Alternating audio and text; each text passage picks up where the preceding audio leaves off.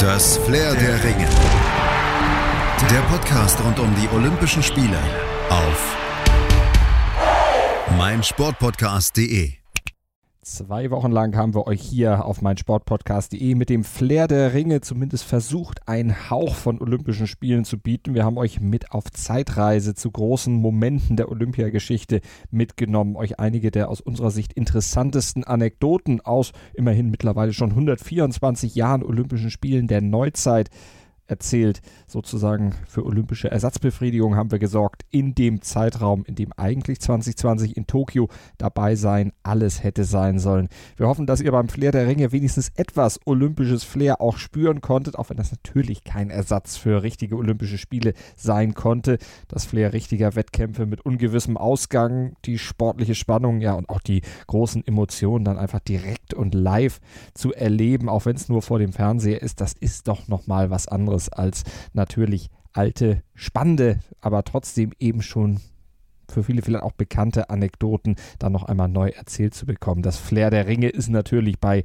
neuen Wettkämpfen sicherlich noch mal größer. Die Anspannung auch bei den Zuschauern und Zuhörern zu Hause noch mal größer.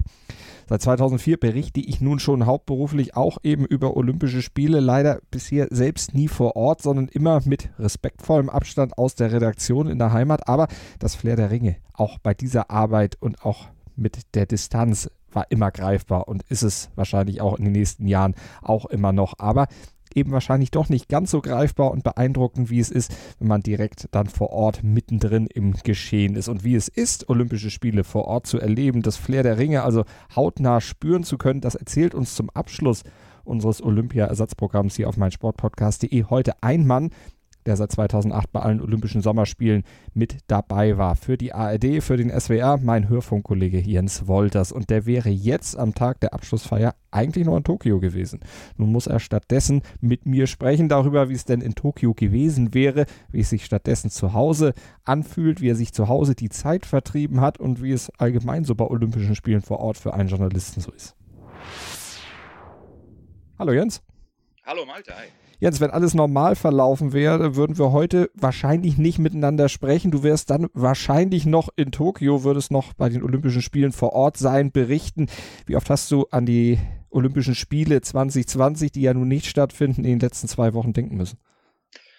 So ein paar Mal schon, äh, aber ich meine, was ist schon normal in diesen Tagen, muss man ja auch einfach mal fragen. Ähm, ich hatte so, da Hockey mein Fokus dann immer ist bei Olympia, schon mal so ein bisschen äh, den Spielplan immer noch im Auge, aber ich muss dann auch einfach sagen, dass äh, der Corona-bedingte, die Corona-bedingte Verschiebung dieser Spiele dann auch so Situationen im Privaten mit sich brachten, dass ich bei der Verabschiedung aus dem Kindergarten meines Sohnes dabei sein konnte. Äh, das wäre sonst nicht möglich gewesen. Dann hätte es hier halt ähm, äh, tränende Augen gegeben. Also äh, ja, ich, man kann es ja nicht ändern. Deshalb ist es jetzt nicht, dass ich mich abends heulend ins Kissen geworfen habe, aber ähm, man weiß schon, dass der Sportsommer mit der Fußball-Europameisterschaft und vor allen Dingen Olympia, bei mir wäre es das gewesen, äh, komplett anders ausgesehen hätte, klar. Aber du hast schon gesagt, du hattest olympische Ersatzbefriedigung, die ja dann durchaus auch positive Seiten hatte. Also das ist ja klar, Familie geht ja sowieso genau. vor.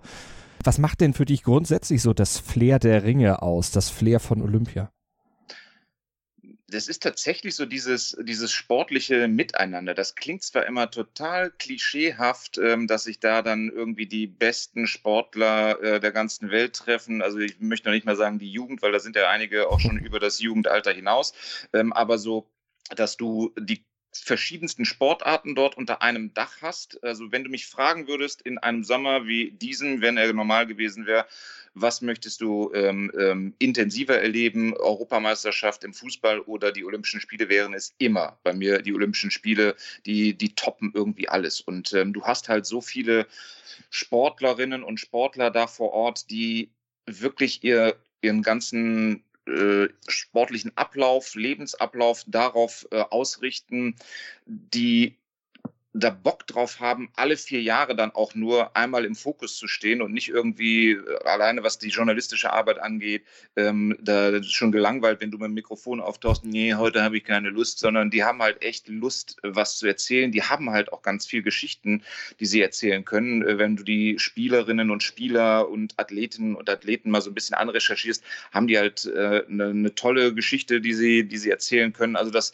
macht schon echt sehr viel Spaß und du triffst halt selber auch, wenn du auch noch so sportverrückt bist, immer auf irgendwelche Sportarten, äh, mit denen du dich vorher nie so beschäftigt hast, weil sie dich nicht so angefixt haben. Aber dann, in meinem Fall war es dann halt so, hilft man einem Kollegen aus, der irgendwie ähm, in der Nähe vom Hockeystadion seine Sportart hat, Schießen zum Beispiel, und dann beschäftigst du dich mit Bleihosen ähm, beim Schießen und was zum Schießen sonst noch alles dazugehört. Das ist für äh, so ähm, ein paar Wochen Olympia alle vier Jahre dann auch mal echt sehr interessant eine Horizonterweiterung auch. Wann hast du denn das erste Mal so richtig das Flair der Ringe gespürt? Was ist deine erste lebhafte Erinnerung an Olympia überhaupt?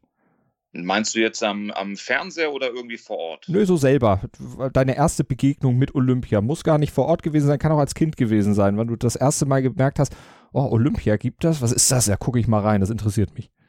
Also ähm, dadurch, dass ich selber Hockey gespielt habe und Hockey halt immer irgendwie bei Olympia ein ziemlicher Abräumer aus deutscher Sicht war, äh, war das relativ früh. Also da kann ich mich noch daran erinnern, dass die Frauen, die deutschen Frauen 84 in Los Angeles ähm, sehr gut mitgespielt haben. Ich glaube, da war es die Silbermedaille, wenn ich es nicht richtig, ähm, im, äh, wenn ich es richtig im Kopf habe.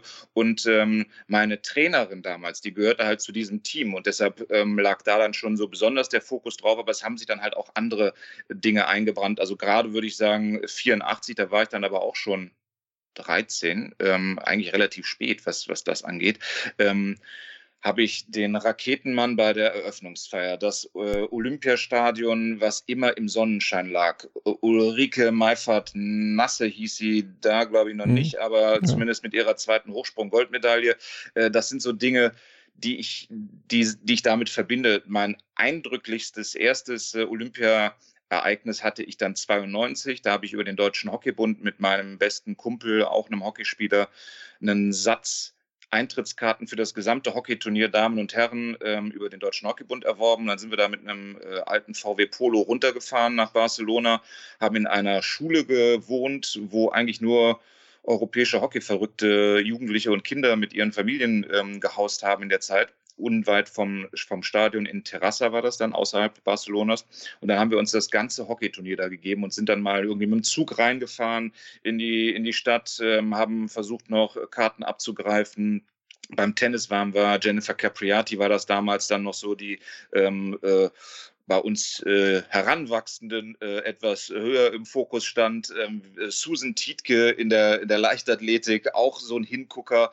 Ähm, tut mir leid, das klingt jetzt alles so ein bisschen Männer-Macho äh, geprägt, aber Das, du hattest nach meinen Erinnerungen gefragt, das ja. sind meine Erinnerungen. Naja, du warst ja auch noch jung damals, von daher in einem genau. Alter, wo das auch natürlich noch eine sehr, sehr große Rolle spielt und noch anders klingt, wenn man das erzählt, als jetzt vielleicht heute, wenn wir zwei alten Säcke darüber ja, sprechen würden. 92 in Barcelona natürlich auch eine sehr interessante Phase Olympische Spiele. Hast du Stich und Becker im Doppel auch gesehen im Tennis? Nee, habe ich nicht. Also ähm, es war relativ schwierig, so an Karten ranzukommen. Es gab so eine, äh, einen Anlaufpunkt, Punkt, wo du Karten, wenn du welche hattest, zurückgeben konntest und dann wurden die wieder frei verkauft. Wir hatten das Glück damals vor dem Tennisstadion rumzulungern und dann kam ein deutsches Ehepaar heraus und hatte Tageskarten für die gesamte Anlage, inklusive Center Court, und ähm, wollten aber noch irgendwie zu einer anderen Veranstaltung und ähm, haben uns beiden äh, ähm, die traurigen Gesichter wahrscheinlich abgelesen, haben halt gesagt, äh, wollt ihr diese Karten haben? Und da haben wir nicht lange zögern müssen und ähm, oder nicht lange nachdenken müssen und da haben wir halt äh, zugeschlagen und waren dann da den ganzen Tag auf dieser Tennisanlage, aber das war nicht mit, mit Bäckerstich, mhm. nein. Aber damals hattest du noch so die Sportlersicht auf Olympia, kann man das so sagen, weil du ja eben über den Deutschen Hockeybund rangekommen bist. Hattest du damals auch den Traum, als Sportler mal zu Olympia zu kommen? Ach Gott, also da wusste ich, glaube ich, relativ schnell, dass, dass mir dann da, äh, das Talent fehlt. Also äh, das äh, hätte ich nicht geschafft. Ne, es war eher die, die Fansicht. Also ich habe zwar dann auch schon, ähm, zu dem Zeitpunkt hatte ich schon angefangen, Radio zu machen. Da habe ich aber dann per Telefon äh, Randgeschichten abgesetzt für die Lokalsender in Nordrhein-Westfalen. Und ähm, das waren dann halt ähm, eben solche Geschichten wie jetzt gerade am Tennisstadion, äh, ganz markant auch, ähm, wir sind nach Badalona gefahren, mein Kumpel und ich, da war das Dream Team in Sachen Basketball im Einsatz und ähm, wir hatten uns damals als ähm, höchste Grenze, was wir ausgeben wollten für eine Karte, 500 Mark gesetzt, was für uns damals schon, ich hatte ähm, einen Zivi damals gemacht, also den Zivildienst ähm, geleistet, also da war jetzt die Kohle auch nicht richtig dick vorhanden, aber dann sind wir da hingefahren, du hast vor der Halle einen wilden, ähm, ein wildes Treiben gehabt und wolltest irgendwie für ein Vorrundenspiel wirklich, wo du wusstest, die Amis gewinnen das Ding ganz satt, ähm, Karten haben und es ging eigentlich nichts. Dann kam so ein kleiner spanischer Junge auf dich zugerannt, ähm, hat mit dir das äh, Gespräch gesucht, weil er äh, wusste, wir wollen Karten kaufen und für 500 Mark das Stück war da überhaupt nichts zu holen. Aber solche, solche Geschichten habe ich dann halt äh, per Telefon nach Deutschland abgesetzt, mhm. weil die halt auch zu Olympia dazugehören, finde ja, ich. Klar, also das, das, das, war dann eher die, die Fansicht, die ich da noch hatte. Und wann ist bei dir so der Gedanke gekommen, oh, so als Sportjournalist das Ganze zu verfolgen, direkt dabei zu sein, daneben zu sitzen, quasi, wenn die Action passiert und eben nicht dafür dann auf 500 Mark äh, zu bezahlen, um da eben in die Halle reinzukommen? Also den Wunsch, Sportreporter zu sein, den hatte ich schon relativ früh. Das war so mit 14 so. Das, die, die klassische Erfahrung, Fußball im Radio gehört, äh, auch auf vielen äh, Hockey-Auswärtsfahrten als Jugendlicher, äh, die Schlusskonferenz äh, miterlebt. Da war der Wunsch schon relativ groß. Nur ob ich es dann halt schaffe, das ähm, konnte der logischerweise keiner sagen. Und äh, dann hatte ich es halt irgendwann geschafft ähm, es zu Olympia zu schaffen, das war für mich dann nochmal irgendwie so, so, eine Stufe drüber. Ähm, da hatte ich dann beruflich äh, für die ARD das erste Mal 2008 ähm, äh, das Vergnügen dabei sein zu dürfen. Das war in Peking und ähm, das war halt echt schon, also das ist für mich auch jetzt immer noch. Ne? Ähm, wir sprechen von diesem Jahr, ob ich im nächsten Jahr äh, dabei sein werde, da wird bei uns wahrscheinlich auch nochmal die Mannschaft neu gemischt. Ähm, das kann ich dir jetzt zum jetzigen Zeitpunkt noch gar nicht sagen. Ähm, das ist für mich immer noch eine, eine ja, was herausragendes. Das ist keine Selbstverständlichkeit, ähm, sondern da darf man auch gerne mal so ein bisschen Demut haben äh, und äh, das zu schätzen wissen, mhm. dass das echt was ähm, sehr, sehr Besonderes ist ist. Wie hat sich dieser Wunsch denn erfüllt? Wie kam es dazu? Wie hast du davon erfahren? Wie, wie läuft sowas ab, äh, bei der ARD dann nominiert zu werden? Da gibt es ja dann doch diverse Rundfunkanstalten, die ja dann auch ihre Leute gerne hinschicken. Genau, es gibt einen, einen federführenden Sender, das ist jetzt für die ähm, äh, Spiele im Sommer äh, der Norddeutsche Rundfunk und der setzt dann seine Mannschaft zusammen und es gibt dann natürlich auch einen, ähm, äh, zum einen einen Verteilungsschlüssel, dass ähm, äh, von, äh, aus jedem Hause, aus jedem ARD-Haus schon jemand dabei sein sollte.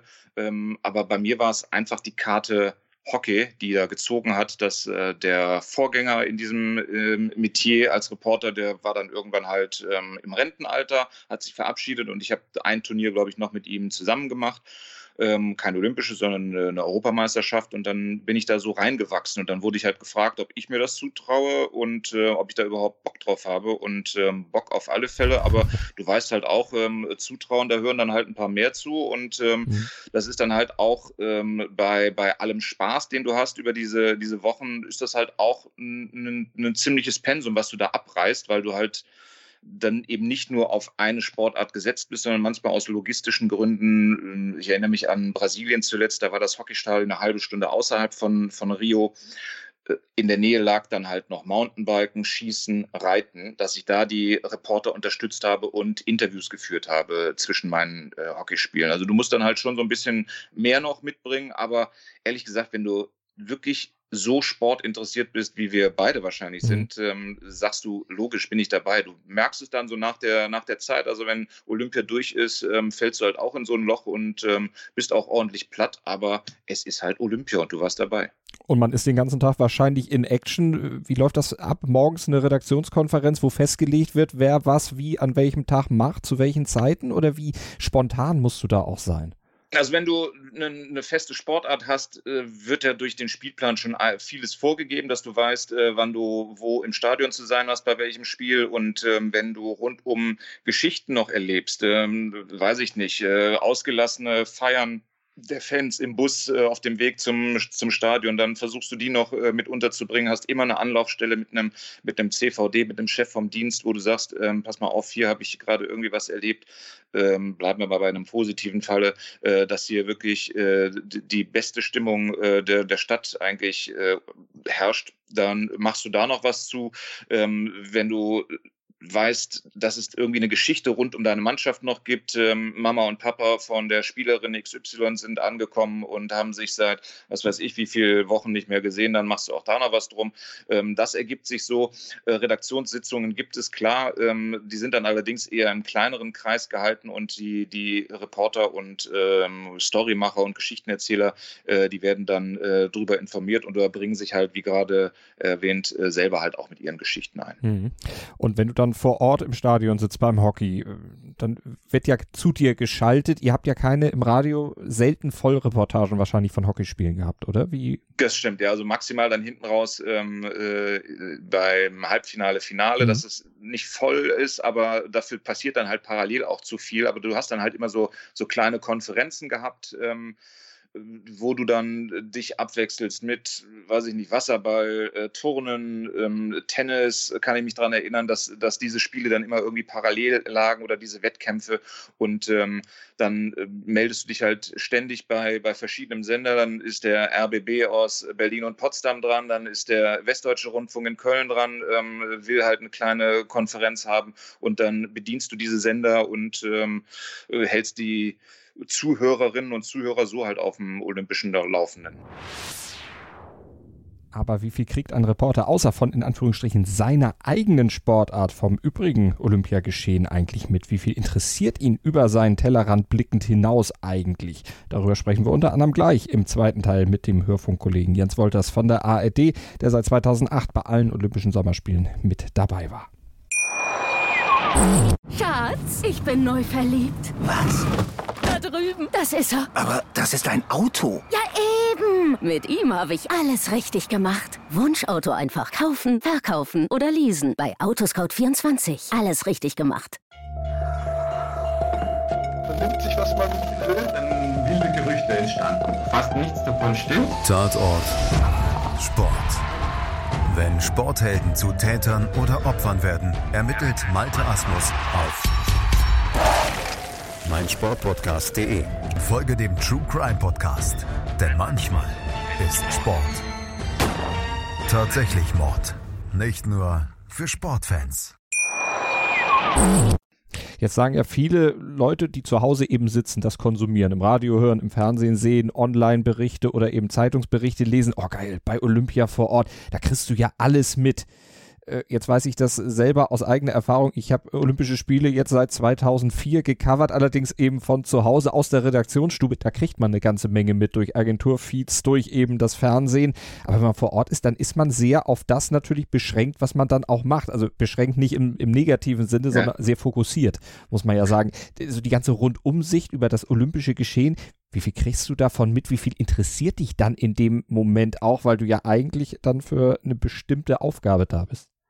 Also ich bin, glaube ich, schon so sportbescheuert, dass mich alles interessiert. Das ist tatsächlich so, aber das ist halt ganz schwer irgendwie äh, aufzusaugen, weil du natürlich irgendwie den Fokus auf deine, deine Sportart setzen möchtest, wenn du da arbeitest. Aber genau die, das, was du sagst, dass du halt, wenn du so nah dran bist, dann eben doch nicht alles mitbekommst. Das habe ich tatsächlich dann noch als, als äh, Olympia-Fan 92 in Barcelona miterlebt, wo wir dann halt den ganzen Tag äh, unterwegs waren. Dann warst du mal in Barcelona bei verschiedenen Sportarten, dann haben wir uns abends, das, da dachte ich, das wären Geschichten äh, meiner Eltern, äh, vor so ein Fernsehgeschäft gesetzt, äh, ohne Ton. Und dann hast du dir da irgendwie sportliche Zusammenfassungen angeguckt und dann sahst du da, ach, guck mal an, interessant, hier, ach, Goldmedaille hier für die, für die Amerikaner in der Leichtathletik. Habe ich gar nicht mitbekommen, weil ich heute den ganzen Tag beim Piloter bei einer ähm, ähm, Demonstrationssportart war, sonst irgendwie sowas. Und ähm, das ist jetzt natürlich, wenn du im, im Job da bist, äh, dann auch nochmal so. Du möchtest ganz nah bei deiner Sportart sein. Du möchtest aber natürlich auch am liebsten auf dem Weg schon ins, ähm, bleiben wir mal bei dem Beispiel Hockeystadion, noch äh, was vom Triathlon mitbekommen. Dann, dann fährst du selber schon mal irgendwie zwei Stunden früher los und gehst nach an die Triathlonstrecke und machst dann den Umweg äh, über äh, diese Strecke, um noch was ähm, zu erleben, um, um die Stimmung auch aufzusaugen. Was, glaube ich, auch ganz wichtig für dich ist, weil wenn du nur stumpf in deinem Stadion auf deinem Reporterplatz sitzt ähm, und nur auf den Hockeyplatz guckst, dann ähm, ist es vielleicht auch ein bisschen wenig, dass du halt wirklich so versuchst, ähm, ja, das alles mit aufzusaugen. Aber das liegt in, in meinem grundsätzlichen Sportinteresse, dass ich halt ähm, dann halt auch abends äh, gucke, was hat es für Ergebnisse gegeben, am nächsten Morgen schon schaue, welche Entscheidungen stehen heute noch mit an. Ähm, aber das alles live mitzuerleben, ist schwierig, ist allerdings, muss man dann auch einfach sagen, durch ähm, äh, Smartphones äh, alles ein bisschen schneller geworden, wenn ich im Stadion sitze und bei mir ploppt irgendwie eine Meldung auf, ach guck mal hier Gold für XY, dann ähm, weißt du es vielleicht mittlerweile ein bisschen früher, als es noch vor Jahren der Fall war. Und ihr seid äh, bei der ARD natürlich dann auch mit der Regie verbunden, also von daher kriegt ihr ja bestimmt auch die ein oder andere Hintergrundinfo genau. dann auch mit. Äh, apropos ARD, das sind ja immer große Teams, die da dann äh, bei Olympia mit dabei dabei sind, viele Leute, die sich ja auch um viel kümmern. Wie viel musst du selber letztlich bei solchen Reisen erstmal hin zum Olympiaort und dann eben auch vor Ort, weil du sagtest, ich fahre einfach mal zwei Stunden vorher hin, da selbst organisieren oder wie viel wird dir da letztlich auch abgenommen von der Organisation? Also es geht ja schon ähm, los bei der bei der Akkreditierung. Ähm, das ist jetzt noch nicht mal das, das äh, ein ARD-Luxus, sondern generell, wenn es halt eine große Veranstaltung ist äh, wie Olympia, dann ähm, wird dir schon bei der Einreise mehr oder weniger Tür und Tor geöffnet, weil du ja auch willkommen bist, weil du aber halt auch angemeldet bist, weil du dich einmal vorher schon mehr oder weniger datentechnisch nackig gemacht hast ähm, und die alles schon von dir wissen. Und dann ist das schon mal kein Problem. Aber ähm, vor Ort ähm, kommst du dahin, dann weißt du, ähm, in unserem Fall, in, im Falle äh, der, des ARD-Radios, wir sind vielleicht im gesamten Team 40, 50, da sind aber dann auch schon alle Techniker mit dabei. Und diese Techniker, vor denen ziehe ich halt echt den, den Hut, weil du kommst zu einer Veranstaltung hin und findest eigentlich Top-Bedingungen mit ähm, kleinen Behelfsstudios, die halt aber genauso klingen wie daheim, mit äh, den Reportereinheiten im Stadion, die äh, gleich auf Anhieb funktionieren, wo du nicht noch irgendwie an den Kabeln rumfriemeln musst oder eine Einwahl nicht stimmt oder sonst irgendwie sowas. Und ähm, das ist zum Beispiel auch was, was ich, was ich wirklich zu schätzen weiß, ähm, dass die Jungs äh, einen harten Job machen, bevor es losgeht, aber dann natürlich auch, wenn die Abschlussfeier durch ist, den ganzen Krempel wieder abbauen müssen, ähm, in Boxen packen und äh, verschiffen. Ähm, das ist so das, was ich sehr mag, dass du halt in so einem großen Team arbeitest und das auch noch 1A funktioniert. Und deshalb wird dir da schon was abgenommen. Aber ähm, wie komme ich zu meinem Event, wie komme ich zu meiner Veranstaltung, wie komme ich zu meiner Sportstätte, das musst du dir dann so ein bisschen selber raussuchen. Aber da gibt es natürlich dann halt auch die, den Journalisten-Shuttle, wo dann mhm. halt ähm, äh, die, die die Journalisten aus allen Herren Ländern mit dir da drin stehen und sitzen und äh, du dich dann da auch mal austauschen kannst. Das ist auch schön, aber ich bin ehrlich gesagt auch gerne immer äh, so bei den ähm, Olympiatouristen, ne, um wirklich dann halt auch mal mitzubekommen, von woher aus der Welt kommen die denn dahin? Was, was kostet das für die? Ne? Also, dass mhm. die, die da sagen, ich opfer hier gerade meinen, meinen Jahresurlaub, ne? dass das für mich ein Job ist, das ist toll, das ähm, ist ähm, prima, aber da, da geben einige echt brutal viel Kohle aus und ähm, Zeit und mit der ganzen Familie noch hin. Da kannst du dir selber vorstellen, wenn du in einer Stadt bist wie London, dass das jetzt echt ähm, dann nochmal zu Olympia kein Schnäppchen ist. Mhm. Und ähm, das finde ich dann halt auch echt immer bemerkenswert, solche Geschichten zu erfahren. Du hast vorhin gesagt, die Sportler sind sehr offen, äh, um mit dir auch zu kommunizieren, mit den Reportern zu kommunizieren, ein bisschen was von sich preiszugeben. Wie ist denn das unter den Kollegen? Wie viel ja, Konkurrenzkampf ist denn da in so einer Mixzone eigentlich, um eben diese Geschichten abzugreifen, gerade jetzt internationaler Art, oder teilt sich das wirklich so ein bisschen auf? Du bist dann mit deinen deutschen Athleten da, der Amerikaner mit seinen Amis und das bleibt dann so unter sich oder mischt sich das auch und greift man sich da auch gegenseitig mal den einen oder anderen zuerst ab oder hilft sich vielleicht auch? Also man hilft sich auch, also ich bin zumindest so, aber das ist halt, glaube ich, wie, wie sonst auch. Also so den, den ähm, Anspruch zu haben, etwas Exklusives ähm, äh, davon zu tragen aus von, von so einem Spiel, äh, der ist immer da, aber es ist jetzt nicht so, dass ich mich bei einem Interview äh, wegdrehe, nur damit der andere nichts hört. Und wenn mich einer fragt, kann ich bei dir ähm, mit zuhören, kann ich bei dir mit, mit reinhalten? Mhm. Ja, selbstverständlich. Also das, das finde ich halt ähm, äh, ganz logisch. Ne? Und ähm, es, du merkst halt schon so bei diesen, bei diesen Sportarten, ähm, die dann halt nicht regelmäßig im Fokus stehen, wo nicht die ganz großen internationalen Namen dabei sind. Da gehört dann halt auch das deutsche Hockey dazu. Da hast du dann jetzt äh, selten irgendwie einen, einen, amerikanischen Journalisten da stehen, der dann da irgendwie Interesse an deinen äh, Damen und Herren hat. Ähm, aber ich bin immer für ein, für ein Miteinander. Ähm, aber klar ergibt sich auch mal die Situation, dass du vielleicht irgendwo jemanden abpasst, wo ähm, keiner äh, deiner Kollegen ähm, anderer Häuser oder anderer Zeitungen ist und dann hast du halt was, was einen Tick exklusiver ist. Aber da mache ich mir jetzt auch nichts vor. Da, da mhm. wird es jetzt nicht die super exklusive Geschichte geben, ähm, dass mir einer erzählt, dass er schon äh, den Großteil der Kondome im Olympischen Dorf verbraucht hat. So, das ist ja auch mal irgendwie so, ein, so eine Klassiker-Angabe, wie viele Kondome gibt es denn da? Mhm. Ähm, das, das, davon gehe ich jetzt nicht aus, sondern das äh, verbreitet sich dann relativ schnell. Das stimmt. Die Sportler, kommen die zu dir freiwillig hin oder musst du da dann auch über die Pressesprecher der einzelnen Verbände dann sehr baggern? Sind sie auch im Vorfeld dann schon so freigebig, was äh, ja, Interviewzeit anbelangt? Oder musst du die erst aufschließen, weil sie ja doch zum Teil nicht so medienerfahren sind, wie es jetzt zum Beispiel die von, äh, vorhin von dir schon zitierten Fußballer sind, die dann auch eher sagen, oh Gott, nicht schon wieder diesen Overkill ja kennen und die anderen eher doch, ja, für die ist das ja auch was Neues. Ähm, Habe ich jetzt so nicht erlebt. Also ähm, auch da, äh, wenn, ich, wenn ich Hockey halt immer wieder ranziehe, habe ich da halt die intensivsten Erfahrungen. Äh, versuche ich vor einem großen Turnier natürlich dann nochmal intensiver ähm, an die Mannschaften ranzugehen, dass die zumindest mal mein Gesicht ähm, kennen, dass die wissen, ähm, welches Mikrofon gehört zu diesem Gesicht. Das ist dann auch immer relativ einfach, wenn du in einer, in einer äh, internationalen Masse bei Olympia dann mit deinem ähm, äh, Mikro äh, winken kannst, dann wissen sie halt auch schon, okay, der äh, will, glaube ich, was auf Deutsch von mir. Ähm, aber dass da jetzt einer irgendwie so verunsichert ist oder eine Spielerin, das ist ähm, selten der Fall. Ähm, aber du merkst halt schon so, ja, so diese, diese ähm, mediale Professionalität, die geht einigen ab. Äh, einige warten aber auch, glaube ich, gefühlt vier Jahre drauf, um zack, mal einen rauszuhauen. Ähm, also das, das gibt es genauso, mhm. aber ähm, da habe ich es halt auch mitbekommen, dass beim, ähm, nehme ich nochmal das Beispiel Schießen, ähm, ich mit einer Urbayerin nach einem Wettkampf gesprochen habe. Ich kann ja noch nicht mehr sagen, ich glaube, es war keine Medaille, aber die Frau, die war so erleichtert, bei Olympia dabei zu sein, die war aber auch so äh, medial unerfahren, ähm, dass das äh, anfangs so ein bisschen hölzern war, dass sie nicht wusste, was will eigentlich der Mann, der da so norddeutsch daher spricht, äh, von mir. Äh, sie kam halt mehr so aus dem äh, bayerischen Unterland, sage ich jetzt mal, ohne es äh, abfällig ähm, zu meinen. Und mhm. ähm, da mussten wir uns dann in dem Gespräch so ein bisschen anpassen, aber dann sprudelte es auf einmal aus ihr raus und sie hatte was zu erzählen und wieder, wie toll das alles ist und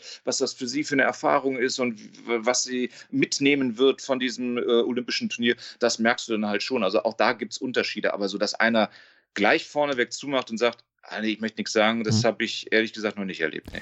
Hast du andere Situationen erlebt, die negativer Art waren? Du warst jetzt in Peking, du warst in London, du warst in Rio. Irgendwelche Situationen, wo es vielleicht auch brenzlig wurde, wo du gesagt hast, uh, das ist jetzt aber nicht so, wie ich mir das vorgestellt habe. Jetzt mal abgesehen von sportlichen Ereignissen, sondern vielleicht so auf dem Weg hin zu Olympiastätten. Man hört ja immer viel, auch jetzt gerade in Rio wurde ja im Vorfeld immer gesagt, Kriminalität könnte ein Thema sein, wo dann vielleicht auch mal der ein oder andere Journalist oder der ein oder andere Sportler mit in Berührung kommt. Ja, Rio war, ähm, um das halt zu vermeiden, ein unfassbar großes Polizei- und Militäraufgebot. Gerade wenn du halt rausgefahren bist ähm, aus der Stadt, ähm, lag dann das äh, Hockeystadion oder besser gesagt dieser sportliche Bereich äh, auch noch in der Nähe eines Militärstützpunktes. Und das war schon sehr ähm, deutlich zu sehen, dass man da auf Sicherheit Wert legt.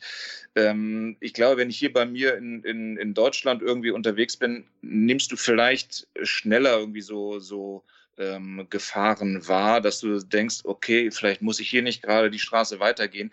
Ähm, vielleicht hat mir das dann in Brasilien das ein oder andere Mal gefehlt mhm. äh, oder aber halt auch, ähm, dass mir diese, dieses Militäraufgebot einerseits sagte, äh, passt mal ein bisschen auf, auf der anderen Seite dir aber auch natürlich trotzdem irgendwo ein Gefühl der Sicherheit gibt. Aber richtig brenzlige Situationen, hm, hatte ich maximal auch da mit den Hockeyjungs, wenn sie was gewonnen haben, äh, dass du dann halt gucken musst, dass du äh, relativ schnell aus der Reichweite kommst, weil die dann halt ähm, in Sachen Feiern ordentlich Gas geben. Du warst aber 2012 bei der Rückfahrt mit dem Schiff, was er in Hamburg angelegt hatte, nicht dabei. Das ist ja auch eine legendäre Geschichte.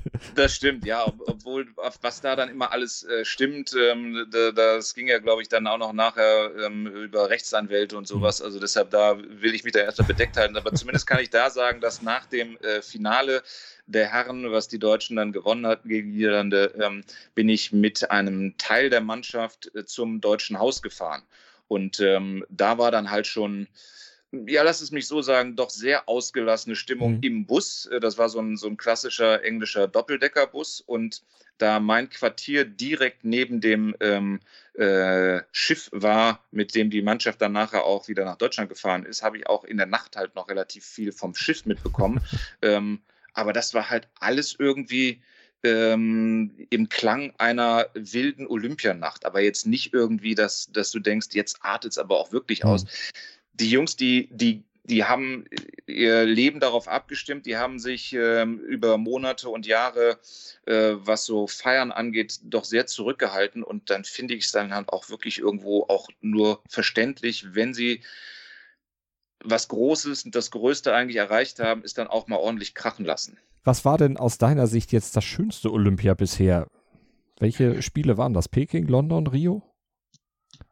Hm. Ich glaube, da bin ich bei London. Ja.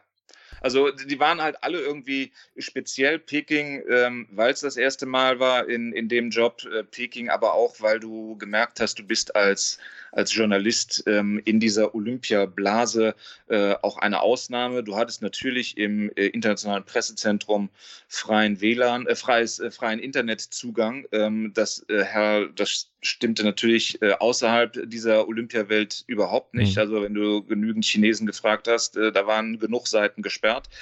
Ähm,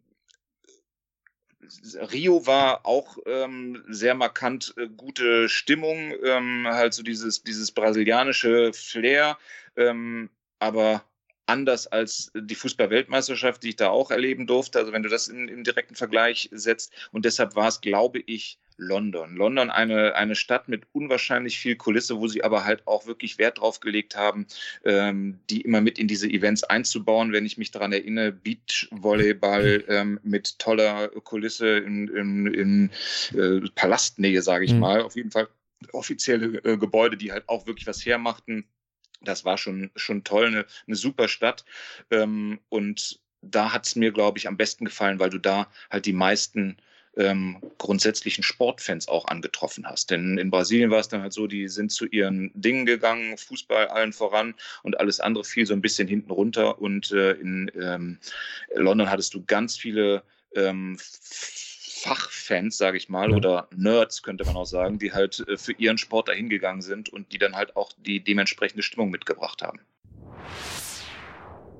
Jens Wolters von der ARD, Hörfunkkollege, der seit 2008 bei allen Olympischen Sommerspielen mit dabei war. Wir haben über Olympia, über seine Tätigkeit vor Ort, seine Arbeitsabläufe gesprochen. Im letzten Teil unseres Interviews sprechen wir auch noch darüber, wie sicher er sich bisher bei Olympia gefühlt hat, gerade in Rio, wo ja das Thema Kriminalität im Vorfeld immer wieder auf die Tagesordnung gebracht wurde. Und wir sprechen auch darüber, wie sicher er ist, dass er im nächsten Jahr das Flair der Ringe in Tokio dann erleben darf. Gleich mehr bei uns hier beim Flair der Ringe auf meinsportpodcast.de. Schatz, ich bin neu verliebt. Was?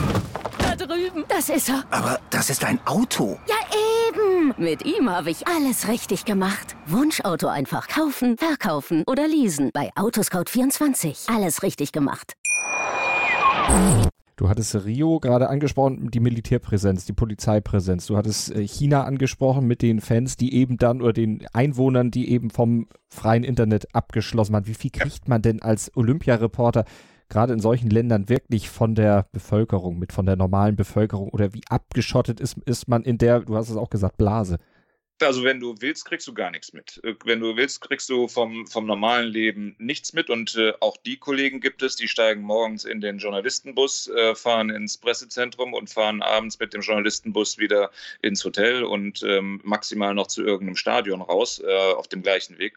Und dann, dann bist du immer in dieser, in dieser ähm, Medien-Olympiablase. Aber da habe ich dann halt schon, schon keinen Bock drauf. Also mhm. ich weiß, Peking bin ich mit zwei, drei Kollegen in äh, so eine ähm, Bar gelaufen, um die Eröffnungsfeier anzuschauen. Da wurdest du halt erstmal als äh, Langnase angeguckt, als du da reinkamst, weil da war irgendwie gefühlt das letzte Jahr halt kein westliches Gesicht. Und ähm, dann freundet man sich halt auch mit ähm, äh, Zeichensprache relativ schnell an. Äh, ah, die kommen hier in friedlicher Mission, wollen was trinken, was essen essen und mit uns die Eröffnungsfeier gucken und äh, sind äh, genauso daran interessiert. Und der, der, der Chinese war super stolz, dass, dass er diese Spiele ausrichten durfte. Ähm, der war super stolz, dass das dann irgendwann halt auch losging. Ähm, das bekommst du dann halt schon mit. Und äh, in äh, Rio war es genauso. Ne? Also du kannst natürlich äh, auf diesen ausgetrampelten Olympiapfaden bleiben oder halt dich auch mal ein bisschen äh, abseits davon bewegen und ein bisschen mehr mitbekommen. Mhm. Das liegt im Interesse eines jeden. Apropos mehr mitbekommen, hast du bisher nur in Anführungsstrichen Sommerspiele gemacht oder warst du auch im Winter im Einsatz? Ich war in ähm, Pyeongchang jetzt zuletzt ähm, äh, bei den Winterspielen mit dabei. Die waren halt auch äh, äh sehr besonders, äh, auch schon vom Quartier. Da hatten wir einen, ähm, äh, so ein Motel, würde ich mal sagen, ohne Heizung, was dann bei Winter ähm, auch relativ schwierig ist. Ähm, das hatte dann nur mal so tagsüber eine, eine Bodenheizung, die anging ähm, blöd nur, dass du tagsüber eigentlich nie da warst, sondern immer nachts da ankamst und dann hast du schon, ähm, konntest du deinen eigenen Atem im Hotelzimmer sehen. Aber auch das hat man äh, überlebt. Das ist dann halt schon ähm, Meckern auf Medaillenniveau, sage ich mal. ähm, aber äh, das habe ich auch mitgemacht. Das ist auch nochmal anders, weil du dann halt merkst, dass du da nicht so viel unbedingt rumlaufen kannst, wenn es ähm, furchtbar kalt ist ähm, bei den, bei den Außenevents. Da hatte ich das Glück, dass ich mich äh, um Eishockey kümmern durfte und das war ja aus äh, deutscher Sicht dann auch ein sehr erfolgreiches äh, Turnier. Das hat natürlich auch Spaß gemacht, gar keine Frage. Ähm, ja, habe ich auch mitgemacht. Ja, man kann ja fast sagen, du während deiner Olympia-Berichterstattungszeit bist ja quasi eine Medaillenschmiede. So, so sage ich das den Teamchefs auch immer, dass sie eigentlich gar nicht an mir vorbeikommen, dass sie mich deshalb mitnehmen müssen. Aber ähm, ja, Hockey ist natürlich dann auch wirklich leicht. Ich habe eben nochmal äh, mir die Ergebnisse angeguckt, ähm, damit ich auch keinen Quatsch erzähle. Bei den Damen ist natürlich dann Rio mit Bronze so das, das äh, Topstück gewesen mhm. in meiner ähm, Reporterzeit.